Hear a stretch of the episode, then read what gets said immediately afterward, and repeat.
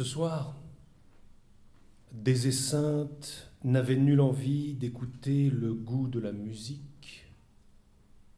Il se borna à enlever une note au clavier de son orgue en emportant un petit gobelet qu'il avait préalablement rempli d'un véridique whisky d'Irlande. Il se renfonça dans son fauteuil et huma lentement ce suc fermenté d'avoine et d'orge. Un fumet prononcé de créosote lui empuantit la bouche. Peu à peu, en buvant, sa pensée suivit l'impression maintenant ravivée de son palais, emboîta le pas à la saveur du whisky réveilla par une fatale exactitude d'odeur des souvenirs effacés depuis des ans.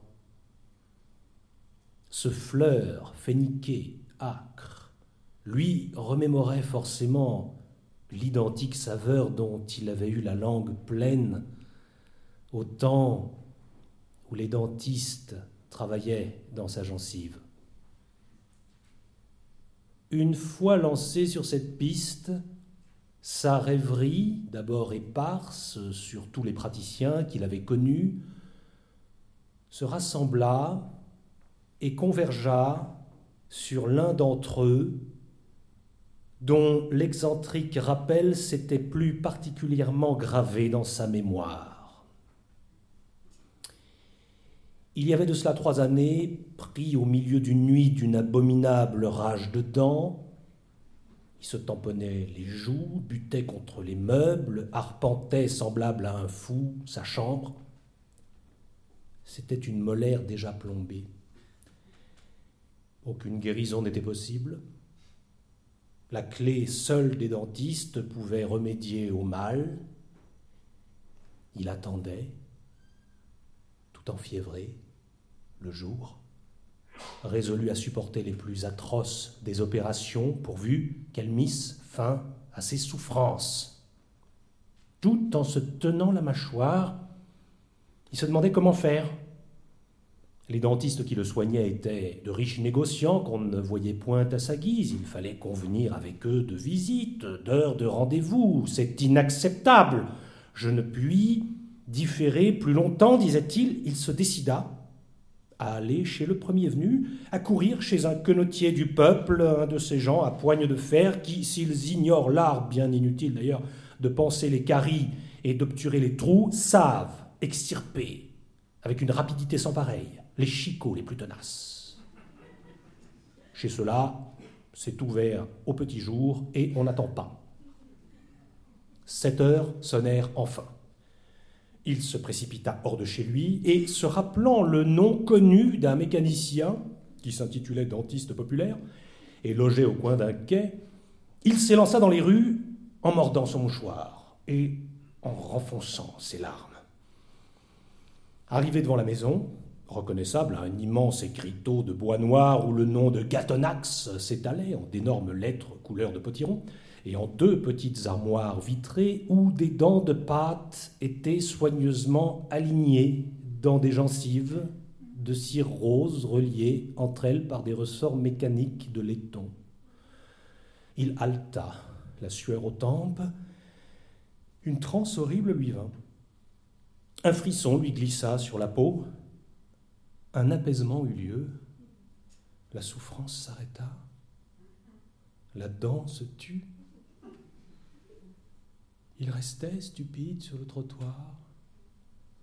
Il s'était enfin roidi contre l'angoisse, avait escaladé un escalier obscur, grimpé quatre à quatre jusqu'au troisième étage. Là, il s'était trouvé devant une porte où une plaque d'émail répétait, inscrit avec des lettres d'un bleu céleste, le nom de l'enseigne.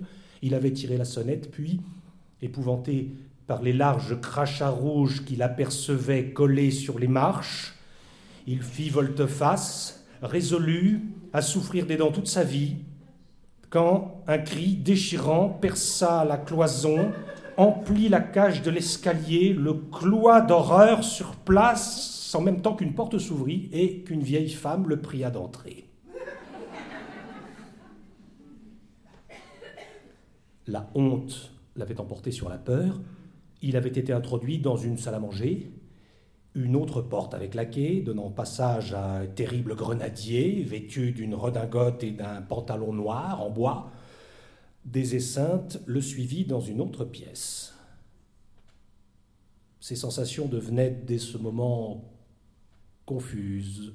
Vaguement, il se souvenait de s'être affaissé en face d'une fenêtre, dans un fauteuil, d'avoir balbutié en mettant un doigt sur sa dent Elle a déjà été plombée, j'ai peur qu'il rien à faire. L'homme avait immédiatement supprimé ses explications en lui enfonçant un index énorme dans la bouche. Puis, tout en grommelant sous ses moustaches vernies, en croc, il avait pris un instrument sur une table. Alors la grande scène avait commencé. Cramponné au bras du fauteuil, des esseintes avaient senti dans la joue du froid. Puis ses yeux avaient vu 36 chandelles, et il s'était mis, souffrant des douleurs inouïes, à battre des pieds et à bêler ainsi qu'une bête qu'on assassine. Un craquement s'était fait entendre. La molaire se cassait en venant. Il lui avait alors semblé qu'on lui arrachait le crâne. Il avait perdu la raison.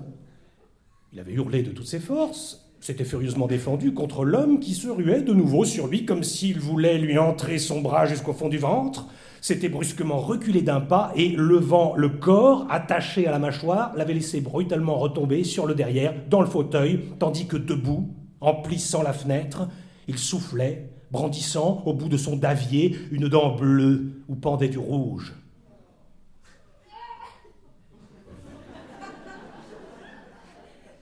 Anéanti, des esseintes avaient dégobillé du sang plein une cuvette, refusé d'un geste à la vieille femme qui rentrait l'offrande de son chicot qu'elle s'apprêtait à envelopper dans un journal, et il avait fui, payant deux francs, lançant à son tour des crachats sanglants sur les marches. Et il s'était retrouvé dans la rue, joyeux, rajeuni de dix ans, s'intéressant aux moindres choses